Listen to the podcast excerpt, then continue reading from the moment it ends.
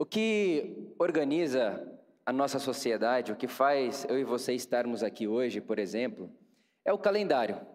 Né? O que organiza a nossa civilização, o que organiza os nossos dias, é o calendário. Então nós estamos em dezembro e o Tico acabou de falar, finalzinho de ano. Então nós vivemos rodeados e organizados numa perspectiva de calendário.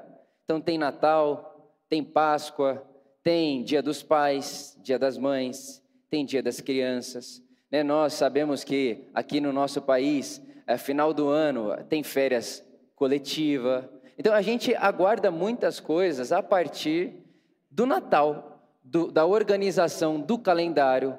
Então essa, essa, essa realidade de estar envolvido de calendário organiza a nossa vida, faz parte da nossa vida. A gente não conseguiria estar aqui no mesmo horário sem um calendário.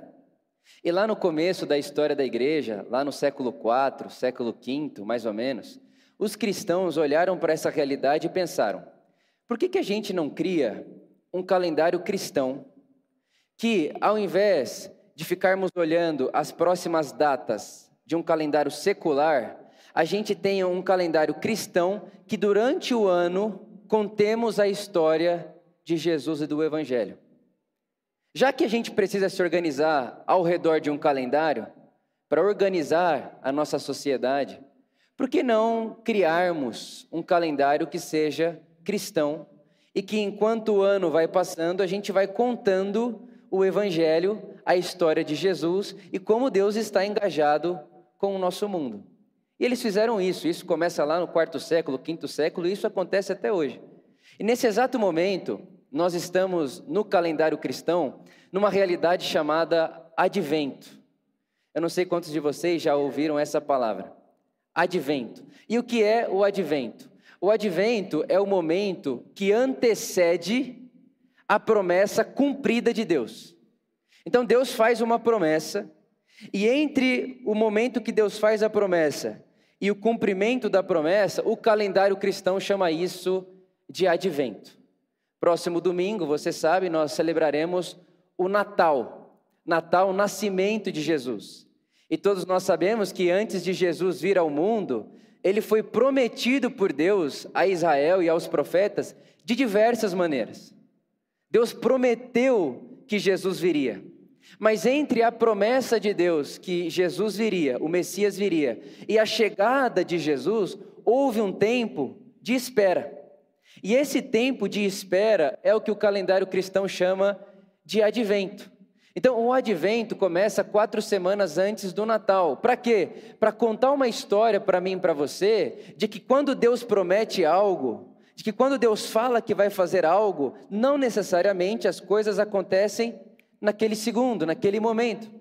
Existe um tempo das coisas acontecerem. E o advento é esse espaço de tempo entre a promessa de Deus e a realização daquilo que Deus prometeu. E entre a promessa e a realização, nós precisamos aprender a prática da espera. Esperar. Esperar que Deus é fiel para cumprir aquilo que prometeu. E nós vivemos numa era de a, a, as coisas acontecem muito rápido, é muito fast food. A gente, a gente não é acostumado nem a falar sobre esperar. A gente não gosta de esperar. E esperar é chato. E esperar para alguém que está acostumado com celular, internet 4G, 5G. A gente, a gente não sabe mais o que é esperar fast food, drive-thru, iFood. A gente foi desaprendendo a esperar. Só que o advento, esse momento do calendário cristão, traz para mim e para você uma memória de que com Deus, na caminhada cristã, nós precisamos aprender a esperar. E esperar faz parte. Então, o advento, esse momento do calendário, é uma memória para nós de que Deus prometeu. E se Ele prometeu, é porque nós não estamos ao léu no mundo, nós não estamos abandonados no mundo. Deus prometeu, então Ele está engajado com a gente. Se Deus falou, então é porque Ele está engajado com a gente. Mas não é porque Deus falou hoje que acontece hoje. Existe tempo para as coisas acontecerem. Existem momentos para as coisas acontecerem. E dito isso a vocês, eu quero ler o Evangelho com você hoje em Jeremias capítulo 33. Jeremias, o livro do profeta Jeremias, capítulo 33, eu vou ler a partir do versículo 14. Dias virão, declara o Senhor, em que cumprirei a promessa que fiz à comunidade de Israel e à comunidade de Judá. Naqueles dias e naquela época, farei brotar um renovo justo da linhagem de Davi e ele fará o que é justo e certo na terra.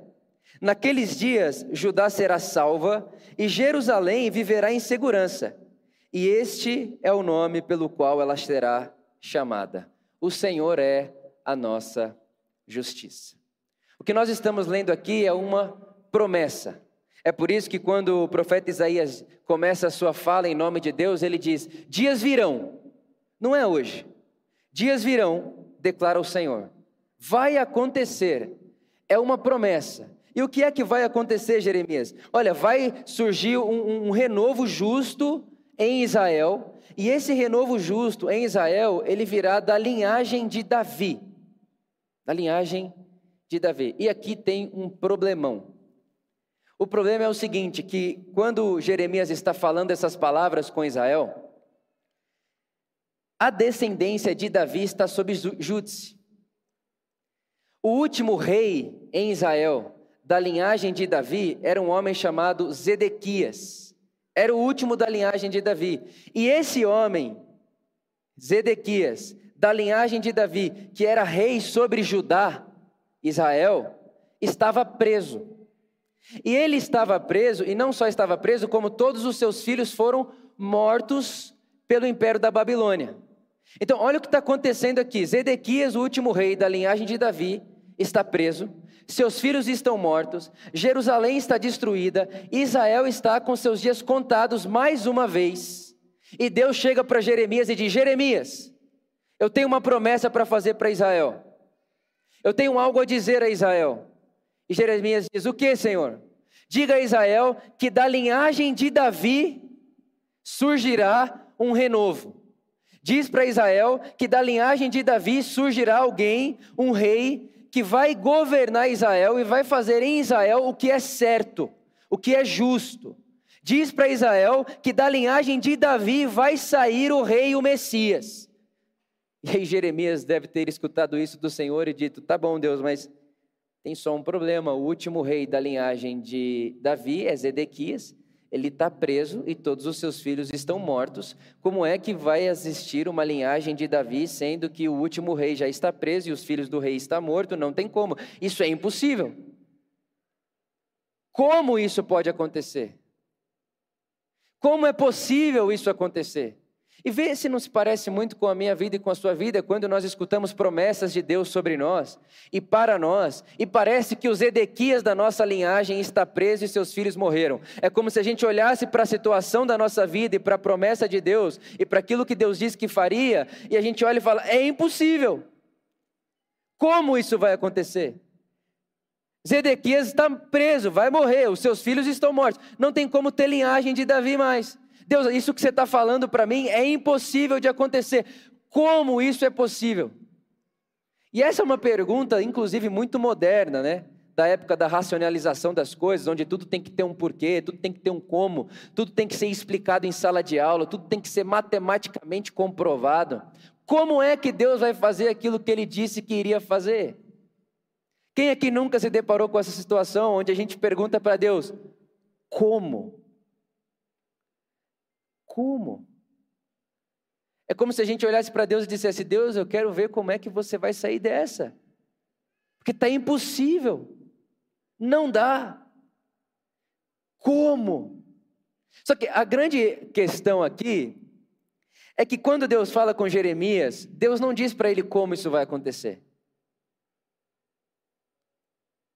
Diz como. E não só para Jeremias frequentemente, toda vez que Deus promete algo, Ele não diz como vai acontecer. Ele promete. Ele fala. Ele diz: vai acontecer. Estou dizendo que vai acontecer porque vai acontecer. Ele não diz como, mas ele diz através de quem. E através de quem vai acontecer, Deus? Ele responderia: Jeremias, vai acontecer através de um descendente de Davi, vai acontecer através de um descendente de Abraão, e não importa como, vai acontecer. Irmãos, de verdade a gente não sabe como, mas quando você abre a Bíblia no primeiro evangelho, primeira carta daquilo que a gente chama de Novo Testamento, o primeiro versículo do Novo Testamento, o primeiro versículo do Evangelho, escrito por Mateus, é: registro da genealogia de Jesus Cristo, filho de Davi. Como? Da onde? De que forma? Não é possível. Registro da genealogia de Jesus Cristo, filho de Davi. Filho de Davi. Como? Não sei. Mas quem? Jesus Cristo. Eu sei que Deus diz coisas sobre mim e sobre você. Deus faz promessas sobre mim, sobre você. Deus tem promessas sobre mim, sobre você, sobre o cosmos, sobre toda a criação. Deus tem promessas sobre nós. E muitas vezes a gente fica assim, Deus, como? É impossível. Zedequias está preso, os filhos de Zedequias morreram. Você está dizendo que a linhagem é a linhagem de Davi e a linhagem de Davi já nem existe mais. Como? Não sei como, irmão e irmã. Não sei como. Mas tem uma coisa que Jeremias não sabia que hoje a gente sabe. Tem uma coisa que os profetas do Velho Testamento ou do Primeiro Testamento não sabiam, que hoje a gente sabe. A gente sabe através de quem? A gente não sabe como, mas quem é que vai fazer? Registro da genealogia de Jesus Cristo, o filho de Davi. A gente não sabe como, mas a gente sabe quem. E aí, quando Jesus, filho de Davi, aparece em Israel, irmão, era muito óbvio para quem estava ali diante de Jesus que era a respeito de Jesus que os profetas estavam falando. Era óbvio. Pô, isso daqui que Isaías, Jeremias, Ezequiel está falando, isso aqui que eles estão falando, isso é Jesus de Nazaré. E é por isso que você vai ver Jesus rodeado de pessoas e, e as pessoas esperando que Jesus tomasse uma atitude de Messias. E o que era o Messias para um judeu? O Messias para um judeu era aquele que tiraria Israel de debaixo da opressão de Roma, na época, e colocaria Israel num lugar de poder sobre as nações. Na cabeça de um judeu era isso que aconteceria. Na cabeça de um contemporâneo de Jesus judeu, era isso que aconteceria. Jesus apareceria, ele é o Messias de Deus, e ele vai declarar guerra contra Roma, e quando ele declara guerra contra Roma, Israel vai se tornar a nação que abençoa todo o universo, Israel vai se tornar a cidade luz que ilumina todas as nações da terra, e todas as nações da terra adorarão o Deus de Israel. Era isso que tinha no imaginário de um judeu contemporâneo de Jesus, era isso que estava ali no ar. Então as pessoas estão olhando para Jesus e esperando a hora de Jesus declarar guerra. Em vários momentos do Evangelho você vai perceber a própria família de Jesus, família de sangue de Jesus, e esperando que Jesus faça algo na arena pública que diga a todas as pessoas que ele é o Messias e que ele vai reivindicar o trono de Israel para o Deus de Israel. Está o tempo inteiro esperando Jesus fazer isso. Está todo mundo com uma expectativa em Jesus, porque o ser humano sempre quer saber como Deus vai fazer as coisas. Então, o como que eles estavam esperando é: Jesus vai declarar guerra contra o imperador, ele vai ter um exército maior do que o de Roma, e Deus vai estar ungindo a cabeça, os braços de Jesus, como ungiu todas as, as histórias né, de Israel, e através de Jesus, Deus vai fazer um escarcel aqui e Israel vai se tornar novamente uma cidade como era na época de Davi, que governa todas as cidades e que governa todas as nações. Então tem um como, uma expectativa de como é que Deus vai cumprir aquilo que disse que iria fazer. E aí está todo mundo esperando Jesus dizer: peguem as espadas. Está todo mundo esperando Jesus dizer: vamos ir contra os romanos. Está todo mundo esperando Jesus dizer: agora é a hora da guerra. Vamos lá, vamos reivindicar o trono. Aí, quando Jesus aparece publicamente na arena pública, depois de ter recebido o Espírito Santo sobre ele, e começar ali publicamente o seu ministério, Jesus vai falar, e quando ele vai falar, as pessoas estão olhando, imagina essa cena, e pensando: é agora é a hora, agora é a hora, agora é a hora. E Jesus diz: agora é a hora mesmo. guarde a espada, pegue sua cruz e siga-me.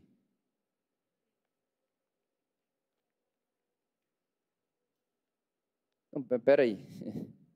Cruz é uma invenção de Roma também. Cruz é Roma que está usando.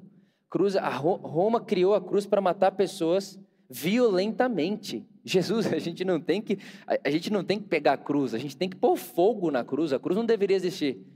Guarde a espada, pegue a sua cruz e siga-me.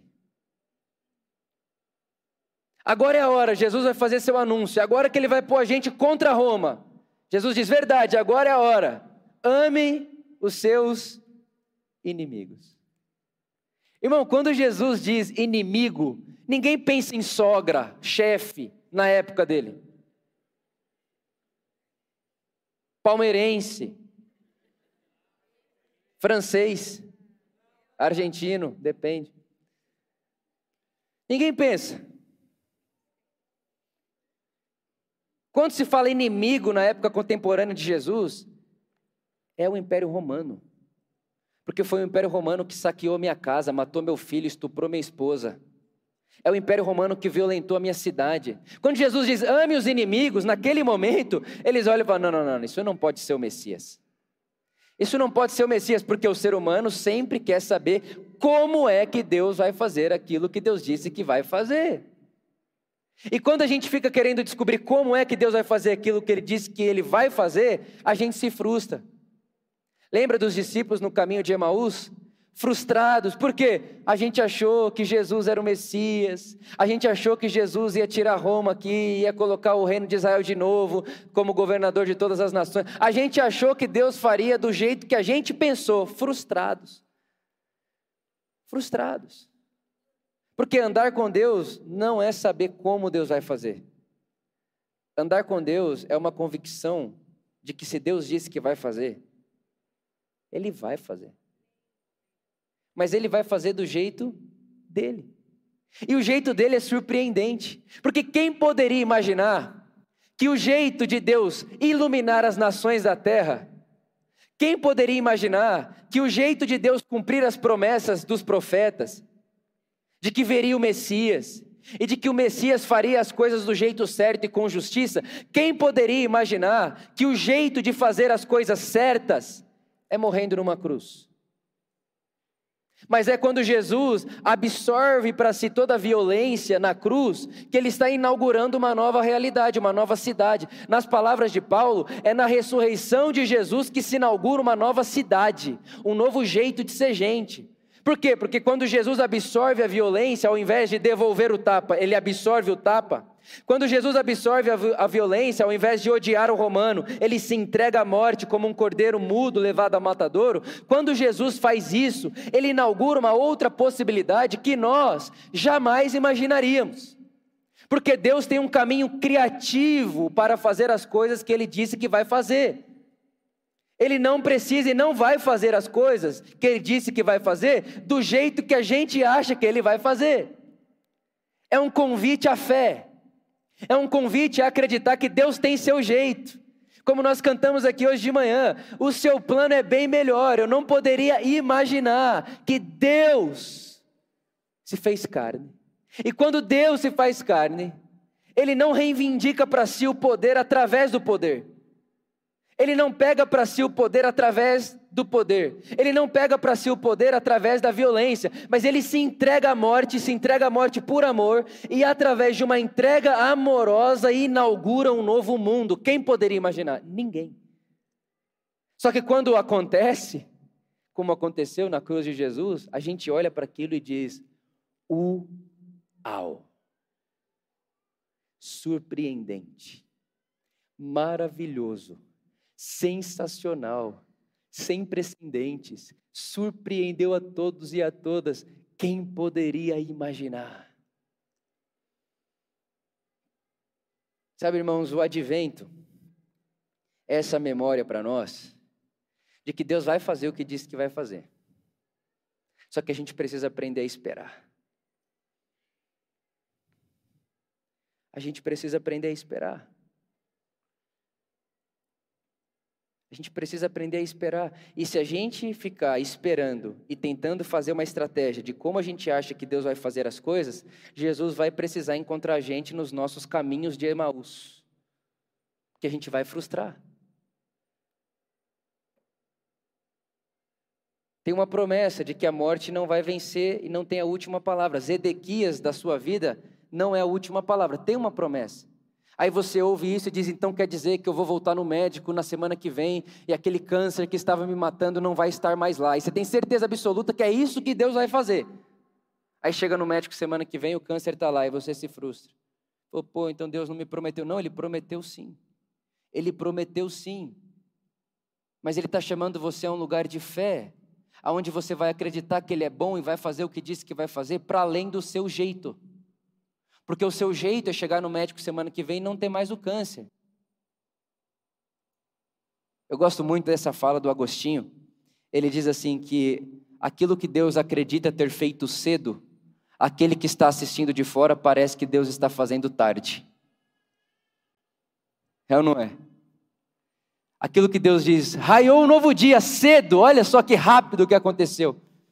Para aquele que está participando da situação, para aquele que está olhando de fora da situação, você está olhando e dizendo: Meu Deus, esse tempo não passa, esse tempo não chega, meu Deus, não vai acontecer jamais.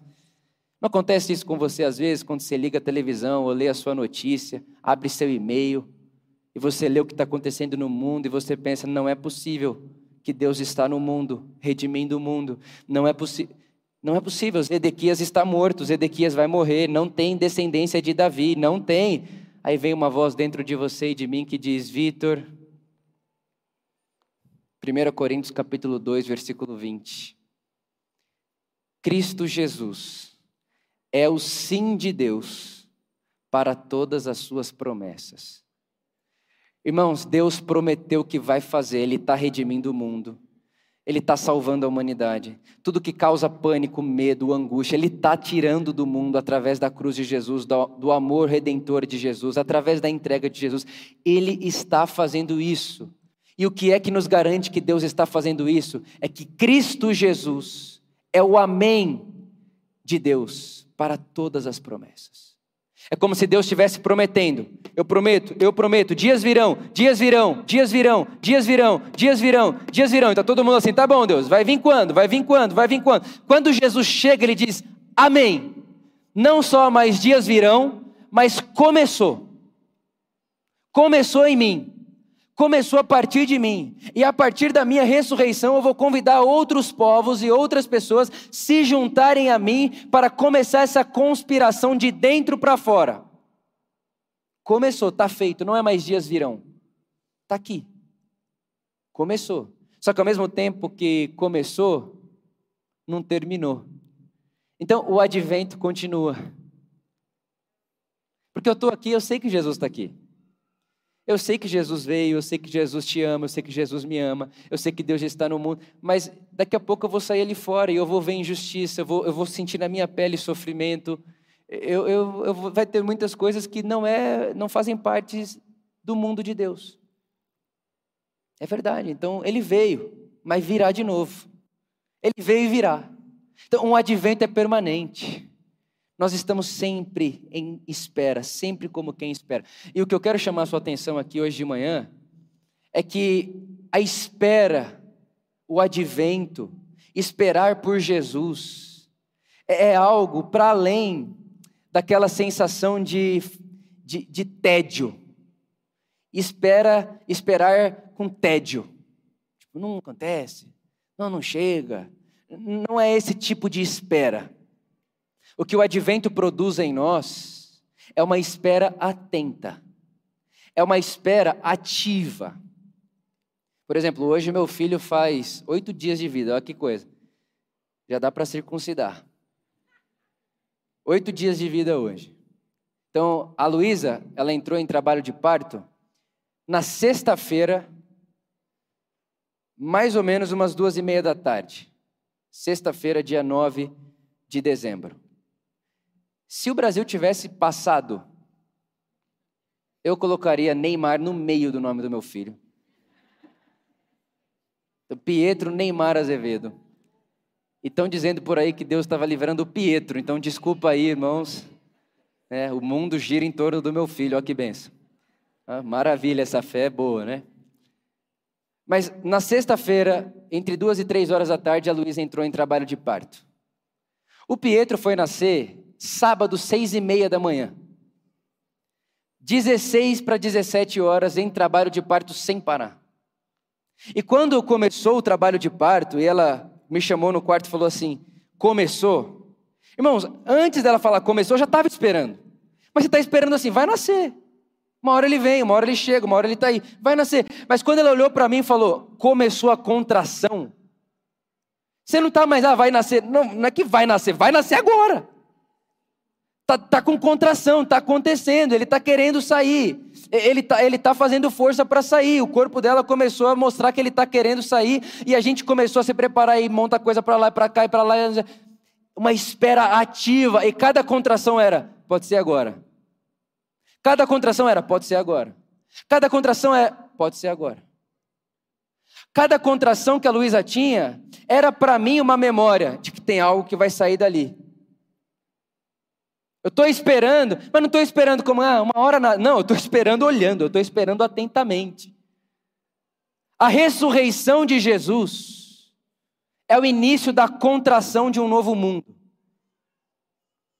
Quando Jesus ressuscita, o mundo passa a ter contrações. Cada vez que alguém toma um tapa no rosto e não devolve, é uma contração que Jesus inaugurou.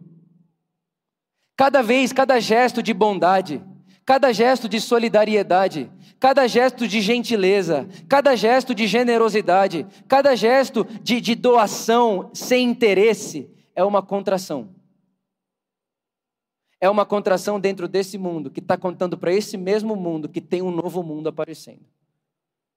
Tem uma nova possibilidade surgindo. Tem uma nova realidade surgindo.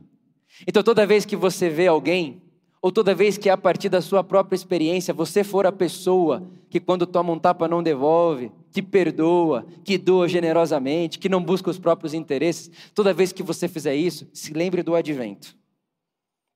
O trabalho de parto é o advento para mim.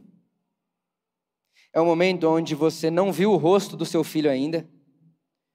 Não é Natal, é advento. Jesus ainda não nasceu, é advento.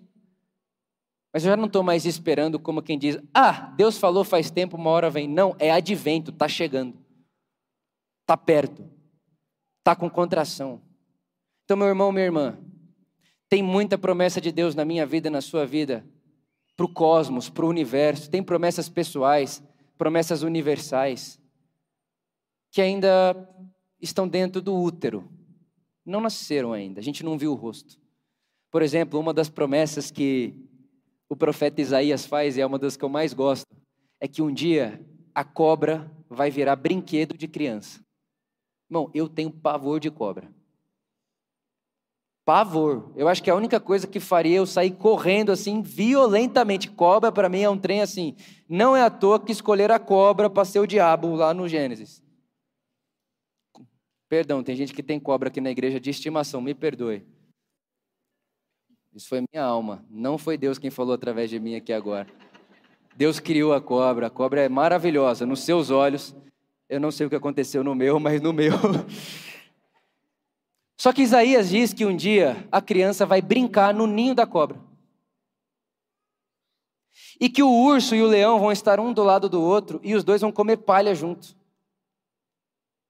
É isso que você vê lá fora? Vai na selva agora, é isso que você vai ver? Não mas Deus disse que fará. E na ressurreição de Jesus começou a contração. Enquanto as coisas não forem como deve ser, estamos num advento, como quem espera. E nosso papel é unir a nossa voz à voz do Espírito Santo, que sabendo de tudo isso, ouvindo a promessa e sabendo da conclusão, canta através da igreja: Maranata, ora vem, Senhor Jesus. Mas não é um maranata, ora vem Senhor Jesus, como quem quer escapar desse mundo. É um maranata, ora vem Senhor Jesus, como quem diz: Estou num advento ansioso pelo Natal. Que dia escutaremos da manjedoura em Belém o choro da criança que Deus o Pai chama de Messias e Salvador? Maranata, Ora vem, Senhor Jesus. Amém. Pai, muito obrigado por tanto amor e tanta graça. Obrigado porque nós podemos esperar como quem vigia, nós podemos esperar atentamente. Obrigado porque não há outra realidade que não seja a que acabamos de anunciar, que o mundo já está em contrações. Porque Jesus ressuscitou dos mortos. E haverá um dia onde todos nós, unidos, na companhia de Jesus em carne e osso, iremos cantar, ó oh morte, aonde está a tua vitória? Hoje nós podemos cantar isso como quem canta antecipadamente, mas todos morreremos. Mas estamos, Pai, dentro de uma realidade, de um movimento, de uma experiência hoje pela manhã, de advento, como quem espera. Como quem sabe que entre a sua promessa e o cumprimento tem um tempo, e que não é porque nós não estamos vendo como é que Zedequias vai ter linhagem de Davi para que nasça o Salvador, não é porque nós não estamos vendo que não vai acontecer. Que hoje estejamos batizados de esperança, porque é advento e o Natal é logo ali. Nos dê a graça da espera, da paciência, da perseverança. Oramos assim, gratos pelo seu amor. Amém. Amém.